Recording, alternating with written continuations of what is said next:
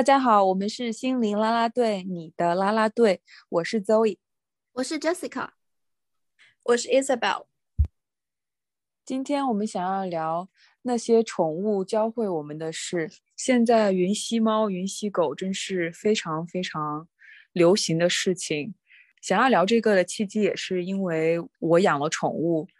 啊，我在养宠物之前，我就非常的喜欢猫猫狗狗的视频，就会一直在网上看，然后在那儿傻笑，因为真的太可爱了。我们三个人，有的人在养宠物，有的人现在没有养宠物，但是呢，我们都有跟宠物相处的经历，所以呢，来讲一讲这个宠物教会我们的事情。嗯，我也跟大家分享过，我有抑郁症和焦虑症。然后在疫情期间呢，也也确实因为社交变少，会变得呃，会更加的感到孤单吧。我也想要想要养宠物很久很久了，到最近才有这个资金和居居住条件。所以呢，我去动物救助所啊领养了一只狗狗，它非常非常可爱。我在养了它之后，每天抱着它傻笑，就看着它觉得。天哪，这是世界上最可爱的狗狗了！我知道我是有偏见的，但是怎么就不是真的呢？在我心中，真的是非常是，就是我的狗狗是最开心的。然后我像当妈妈一样，见人就给人家分享我狗狗的视频、照片，在那个狗公园里面看到我家的狗狗跟别人家的狗狗玩的好，我也觉得，哎呀，我家狗狗性格真好。人家别人夸奖我家的狗，我就觉得他说的肯定都是真的。我家的狗真的很可爱，很开心，很开心，就是看到它就非常非常开心，心都融化了的这种感觉。大家也可以分享一下宠物带给你的开心吗？我可以来分享宠物带给我的治愈，因为我的狗是一只非常大型的一只狗。在我有这个跟我现在的这只狗相处的经历之前，我是非常非常害怕狗的。我对狗从来都是这个避腿三舍，就是它，我能离它多远就有多远。但是我的狗是一只非常非常温和的狗，性格上总是很冷静，非常的非常的 calm。所以在跟它的相处过程当中，我就慢慢的学会建立了信任，怎么样去跟一只狗互动，怎么样去。怎么样去让狗狗先熟悉你的味道，熟悉你跟它互动的形式，然后再慢慢的对它进行一些训练也好，跟它进行一些玩耍。总之，我觉得就是很很感谢能够有这只狗，没有它，我没有办法想象说有一天我可以跟狗狗一起在玩，然后就是很很美好的一个体验。我自己跟宠物相处的经历和 Isabel 和周瑜都不太一样，因为我更多的经历是跟猫咪。我曾经两个住的地方各有一只猫咪，它们两个都让我看到猫咪其实最大的特性是好奇。如果你家里养猫，就知道，如果你的猫咪突然间它很警惕，开始像盯看到什么好看的地方，一直盯在那里。开始动来动去，那它八成看到了一只苍蝇或者蚊子之类的，我们可能会忽略的东西。还有以前住的地方，那个猫咪就很喜欢在窗台趴着看外面的世界，它对所有东西都很好奇。有的时候桌上有个东西，它都会去看一看、摸一摸。如果它有能力的话，它会想办法把那个东西推下去。这个就是猫咪很大的一个习性。但是同时呢，这两只猫咪的性格又很不一样。跟他们的原生家庭有关系，是不是很有趣？因为其中一只猫咪，它是辗转了很多个庇护所，辗转了好几个主人，最后来到我当时的那个家的。所以那只猫咪它非常的胆小，它对于人非常的警惕，它非常不亲人。另外一只猫咪，它是很小很小的时候就被领养，在很好的照顾着，而且一直都是同一个主人。也很亲人，它的性格就是，虽然作为一只猫咪，它肯定不是非常粘人的类型，但是它是欢迎人跟它互动的，就是能够看到说他们的经历，还有他们主人养育他们的痕迹，都塑造了这个猫咪的性格。他们是怎么样应对跟人的相处？他们跟食物的关系是怎么样？他们面对人类，就是我认为的爱抚，我认为的。亲近的，他们的态度会非常的不一样，甚至他们对待压力，对待一些高声的喊叫，或者是对猫咪来说很有压力的事件，它们的表现也很不一样。我觉得这是，尤其是结合我的工作，我觉得是非常有趣的事情，同时也能够看到说。他们尽管是很多人、很多猫咪、很多动物的性格，可能是跟原生家庭原来的经历有关系，但是他们始终也是可以被治愈。胆小的猫咪也可以慢慢的开始接受人，温柔的猫咪也可以慢慢的更加独立、更加安全的生活。我觉得这些跟他们的相处和观察都是非常有趣的事情。我见过杰斯卡家的猫咪，就是全世界最可爱的猫咪。就我坐在那儿，它就会。过来到我身上踩踩，然后踩奶，然后打呼噜，特别特别特别可爱，也是那种特别相信人的。我也觉得，就是有一个小生物，它慢慢的就是在你的生活中被治愈，真的是非常好的。就是我领养的这只狗狗，它之前估计是也不知道经历了怎么样的生活。我刚刚领到它的时候。看起来他是很紧张，也是很胆小的。我如果离开，他就会开始呜咽，嗯，他会很不放心。然后听到很大的声音，他会发抖或者突然突然逃跑。但是在我家过了住了一段时间之后，他就开始慢慢放松了。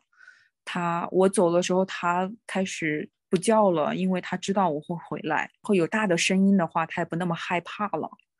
以前就是。比如说我去干个什么事情落下他的话，就把他在那儿放一会儿，他会很着急的过来找我。但是现在，就是他更加有信任感了，就是我暂时离开，他也不着急，他也在那儿玩，就是有一种放松和信任的感觉。我就觉得爱真的是可以改变生命的，不管是人还是小动物，有爱，嗯，有这种安定的生活，会让他们。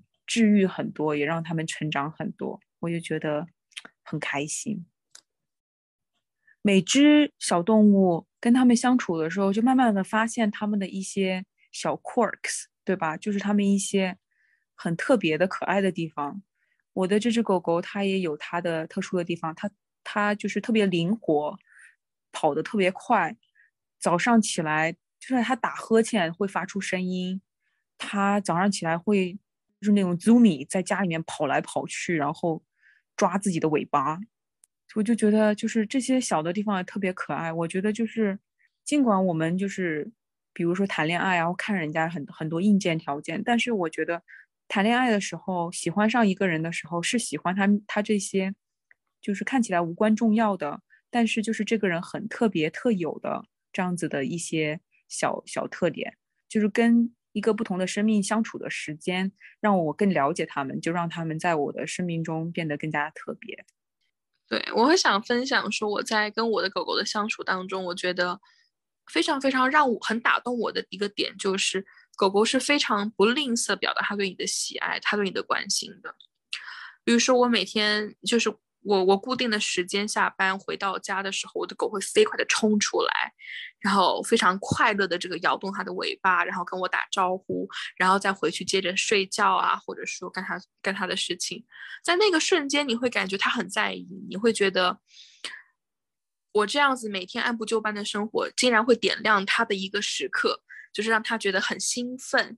我回到家了，我对它来说竟然这么重要，或者有的时候。我去外面很晚，然后错过了我平常应该回家的时间，我会知道说我的狗会很焦急的、很焦虑的在门口那里走来走去，因为它知道哦，这大概是我该回家的时间了。为什么我还没有回到家？所以我觉得在这个瞬间会感觉到哦，自己是被挂念、被珍视的。嗯，然后而且狗狗很很特别的是，我觉得它根本不在意说你有没有用相当的这样子的热情去回应它的热情。不管怎么样，他都非常愿意、非常毫不吝啬的去表达他对你的喜爱，他对你的关注，以及你的出现对他来说就是这么重要。这是我非常非常就是从我的狗狗身上学到最重要的一点。其实大家讲到的这些，在自我关怀和在心理关怀层面上，都有一种类型的疗法，叫这个情绪辅助动物 （emotional support animal）。像狗和猫都是比较常见的类型，刚才大家讲的时候，我又觉得我们在他们身上体会到的这一种被爱、被关注和因为照料他们跟他们的连接产生的这种快乐，其实对我们自己也是很有启发的。我自己想起来说，我有一次就是哭得非常难过，而且我是跟人合租，所以我是在家偷偷的哭，不敢发出声音。但是是我们的猫猫第一个发现我，它会很好奇，无论什么原因啦，因为它是一只猫嘛。但是呢，当它出现过来，很好奇的拍拍我、闻闻我的时候，我能感到很很很受安慰，它在关注我，然后它很好奇，它想知道我怎么了。而且猫猫它其实也是需要关注的，虽然可能跟我们大家想象中的猫的习性不一样。它在吃饭的时候，如果你给它吃了就走，它会盯着你，它会觉得你为什么不能看一眼我？但是如果你看着它，鼓励它说加油，吃吧，吃吧，它就嗯，感到很被关注的开始吃东西。然后猫也是，如果人走了以后，它会在屋子里面非常痛苦的嚎叫。但是有的时候我室友走了，它不知道家里有人，它开始叫，然后我告诉它我还在这里，它就会安心下来，会过来找我。这些都是我能够从他身上也感受到的，哪怕是这么一个大家说啊很高冷、很独立、不需要关注、不需要人的小动物，其实就好像可能我们通常会说的一些独立的，或者是大家贴以社恐标签的人一样，我们并没有表面上普遍认为的那么不需要人，我们。多多少少都会需要一些跟人的连接。嗯，我觉得小动物其实跟人很像，就是它也是需要爱、需要关注的。但是小小动物们它很信任人，它也不会生气，就算生气也一下下就好了。然后它会无限量的原谅你，然后它很有耐心。狗狗它，比如说我上班，它在家里睡觉，我回来晚一点，它也不会，它也不会叫，它总是很高兴看到我，我就会觉得很愧疚，觉得啊，天呐，把你放在家，放在放了一天，带它出去遛，它就很开心。当然了，它不会说话，但是它也不会抱怨我，也不会生我的气，就是它总是很开心的去做这些事情，就我不管被它做。做多少他都很开心。我在家工作的时候，他就是困得不行了，但是呢，他要就是在我脚边睡，觉得，哎，这个人为什么又熬夜？好吧，我就陪陪你吧。他就在那睡觉，我要把他牵到他的床上，让他睡觉，他才睡觉，不然他就我上个厕所，他要要去护卫我一下。我觉得挺让人感动的。我觉得以前我挺骄傲的，觉得，哎呀，人是万物之灵。感觉比动物们高级很多，但是我每天跟我的狗狗相处，我就觉得我跟他真的很像。他有的时候会叹气，然后我会学他，也跟着他叹气。然后我会学他走路，就是做一些做一些很很傻的事情。他会很奇怪的看着我，觉得觉得这只两脚兽怎么回事？就是他也会，就是肠胃不好也会闹肚子，他也需要饿，他也困。就是很多这种事情都是就是跟人是很像的，我就很感恩，就是这样子的一个小生命在我的生命中陪我。狗狗们被人类选中，其实它是我看它跟别的狗狗们玩是很开心的，但是因为它就是狗狗们陪伴人类，所以呢，他们离开了他们的狗群，然后生活在人的家庭里面，其实他们也是做了很大的牺牲的。其实狗是为人类服务而被培育成这样子的。以前我觉得，哎呀，是我救助了它，但是我现在觉得是它救也在救助我，就是它用它的生活来陪伴我，然后给了我很多快乐和温暖，所以我也很感谢它。另外一点，我觉得就是宠物教会我的是是出去玩儿。我觉得狗狗是很喜，就是动物们是很喜欢玩的。我在跟它玩的时候，就比如说拿个绳子扯来扯去啊，或者丢球啊，就看他玩的那么尽兴，玩那么开心，然后我也跟着他玩的很开心，就开始忘记我在烦恼些什么，就觉得玩才是最重要的事情嘛。然后出去亲近大自然也是最好的事情。我发现狗狗是比任何的私人教练都有用的，因为有它在，我必须每天都要出去遛狗，或者就是带它跑步之类的。我不能偷懒，因为它眼巴巴的看着我。但是因为它。我多了亲近大自然的机会，我发现哇，原来早上的这个公园这么这么漂亮。狗狗们肯定觉得这些两脚兽们活得好惨，天天在沙发上就盯着一个发光的盒子看，他们都不出不会出去抓松鼠，他们都不不会出去跑，他们真的好惨。我就觉得就是狗狗们知道生活中最重要的是什么，那就是吃睡玩儿啊，和朋友一起玩儿。啊，然后就是在大自然大自然里面玩，我觉得这是人生的核心。嗯，每次出去就是跟狗狗一起玩之后，就会觉得比较开心。我们讲了很多开心的事情，我就想知道大家没有不开心的地方吗？很多不开心的地方呀。对啊，我们来讲一讲。哦，狗狗是一个很大的责任。我现在觉得自己是一个有。有宠物的人了，所以以前是说走就走，跟朋友约见面也不用考虑。但是现在都要想说，那要把狗狗放在家里面多久？然后它有没有上厕所？有没有有没有足够吃？它有没有出去跑步？就是这些都是我需要去想的。然后它会捣乱呢，嗯，它会惹很多祸。你不训练好它的话，它就到处乱跑，它会拖着你在街上乱跑。或乱吃东西，就这些把家里面搞得一团糟。还好我的狗狗还没有这样，是真的需要花费很多精力的。所以尽管就是狗狗是很治愈的，但是不要因为有抑郁症或焦虑症就去养狗，一定要真的仔细思思考。我真的是思考了几年才最后做了这个决定的。所以大家就是要认真思考。伊思表，你呢？嗯，比如说像狗狗，它其实。就是大部分的动物进到一个新的陌生的环境，其实都会很不安，对吗？那进到一个新的环境也会打乱它原本的一些作息，它的一些方式。那我我自己家的狗，我们的训练方式是，它如果要去上大小便，它是会去摇一个铃铛，然后我们让它出去。但是我们出去旅游的时候，这件事情就就不存在了，所以没有铃铛可以让它摇。我记得我们有一次跟舍友一起出去旅游的时候。我们就出去可能半个小时，就稍微走个路回来，我的狗就已经在家，就是在我们住的 Airbnb 的地毯上面弄了很多坨大便，然后又踩的到处都是，然后我们回家就打崩溃，然后就开始在地上刷来刷去，弄来弄去，就这些存在的。我但是我觉得。毕竟它是一个生命，有很多东西它是不能去理解的，它不像人，你可以有很多方式去解决这个问题。对于它来说，它它难以，你难以用语言去跟它解释，它也难以理解说你的这个社会的一个规则和标准。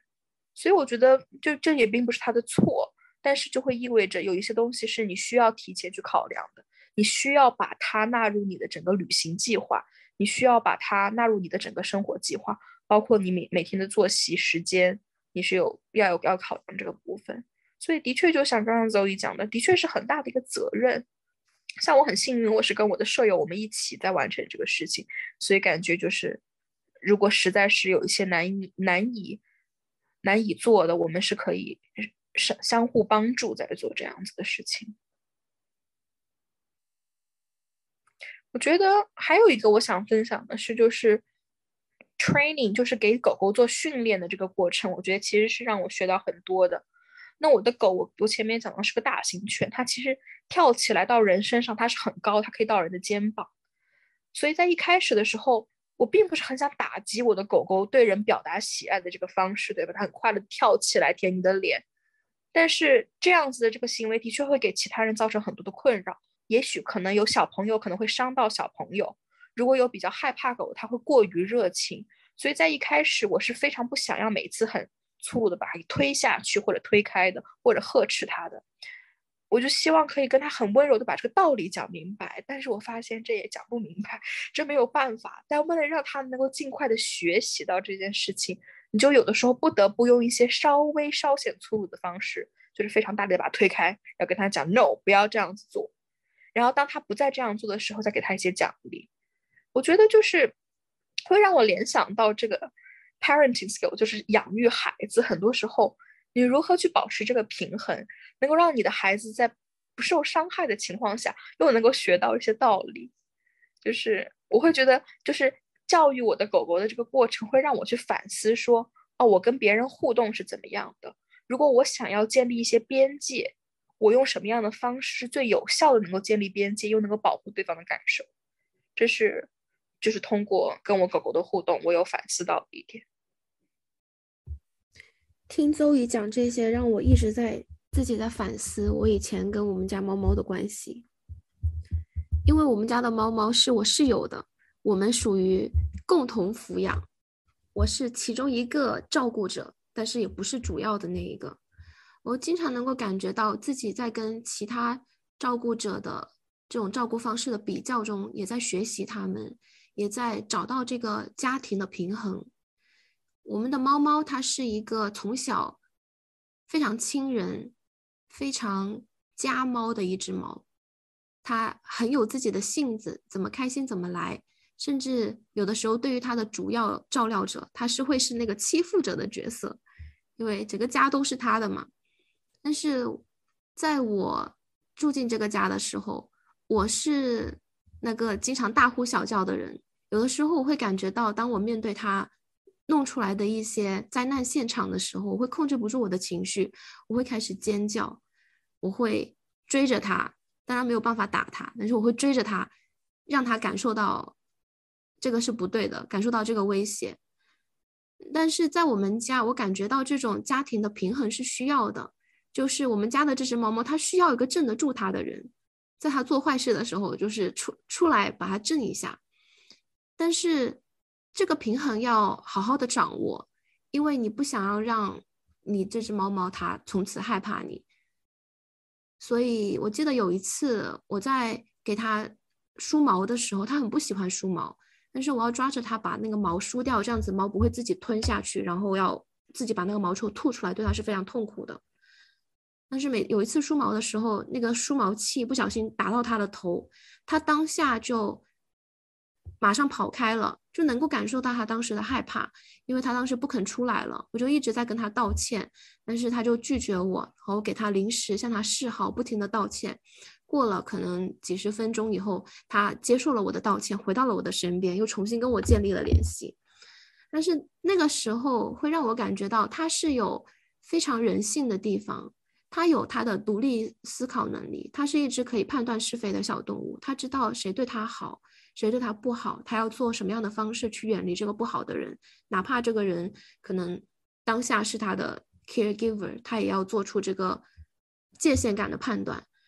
然后这个时候也是需要我去示弱的时候，我要靠更多的温柔和更多的道歉，才能够重新的赢得他的爱。就跟猫猫的相处，让我感受到暴力是没有办法赢得它的爱的。它喜欢猫猫，喜欢温柔的人，但是呢，你又不能太温柔，因为这个家一定要有一个唱白脸的，一个唱红脸的，不然它就凌驾于我们之上了。所以这个关系也非常的有趣，在跟其他照料者比较的过程中，你能够看到说。啊，有的是特别理性的，我的室友一个是特别理性的，他会在网上搜，哎，这个猫猫的语言代表了什么？这个是代表了它是什么含义？他会非常想要细微的照顾它。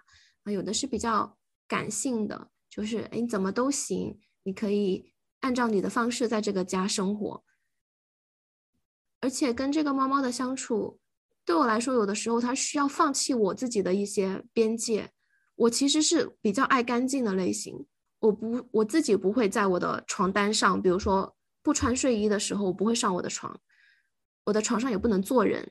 但是猫猫它很喜欢上床坐着躺着，甚至它的爪子上一秒不知道在挠什么，下一秒就要跑到床上去。我为了它，从刚开始的一次次把它赶下去，后来 fine，我每天起床以后要铺一个新的床单在上面，让它在上面尽情的踩，踩了以后再把那个床单拿下去。我觉得对我们双方都是一个妥协。就相当于，哎，这个孩子他有他的天性，他有他喜欢的地方，我也有我自己在意的地方，但是我们可能要找到一个平衡，才能共同在这个空间生活。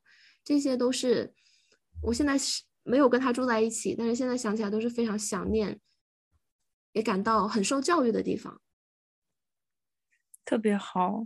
有人说，训练狗狗大部分都是不是在训练狗，而是在训练这个主人。我在训练我的狗狗的过程中，我也发现我经常不耐烦，然后很严厉，有这个完美主义倾向，觉得你怎么就还没学会呢？你为什么就不能够像一只完美的狗狗一样，就是表现呢？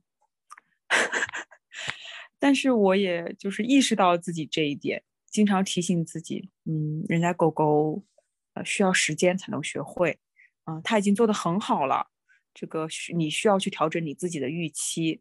然后很多时候，就是他做了一些事情让我生气了之后，我又反思，觉得，哦，他只是一个就是几岁的小孩的智力，所以他不懂这个塑料是不能吃的，他也不懂这个东西是是不是不能够吃的，就之类之类的，所以我就会先生气。但是我生完气以后自己安慰自己，然后呢，我又去给狗狗道歉，我说对不起，我不应该发脾气，我也不知道它能不能听懂。跟狗狗的相处是亲密关系的一种，也是对亲密关系处理的很好的一个练习。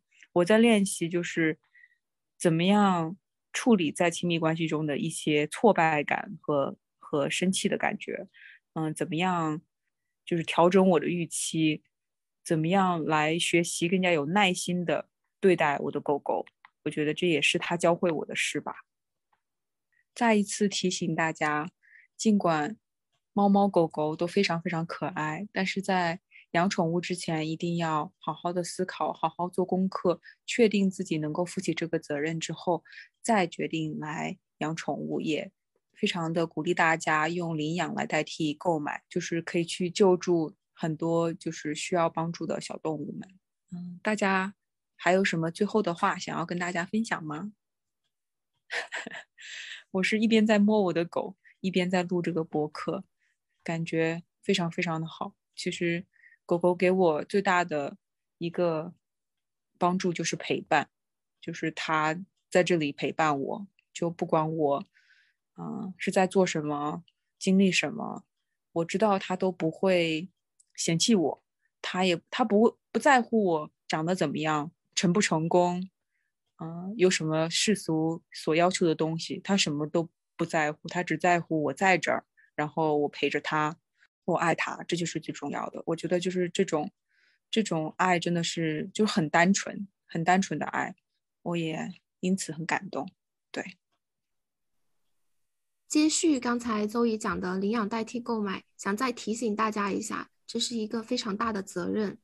狗狗可以陪伴我们，但是它也需要我们的陪伴，需要规律的去遛它，需要给它带出去大小便。有的时候，有些狗狗可能需要花钱去修剪毛发，然后它们的狗粮，这个好一点的狗粮也会很贵，甚至有的时候不小心生个病啊，或者是在外面吃到什么东西，都是会有很大的开销，也是要很多的照顾在里面的。猫猫也是，猫猫虽然很多时候可能不需要出去遛，它可以在家，是一个比较适合的居家的宠物，但是它会需要磨爪子，有的时候可能会伤到你家庭的家具。好的猫粮也很贵，然后猫屎是真的非常的臭，然后给它们洗澡的话就是灾难现场。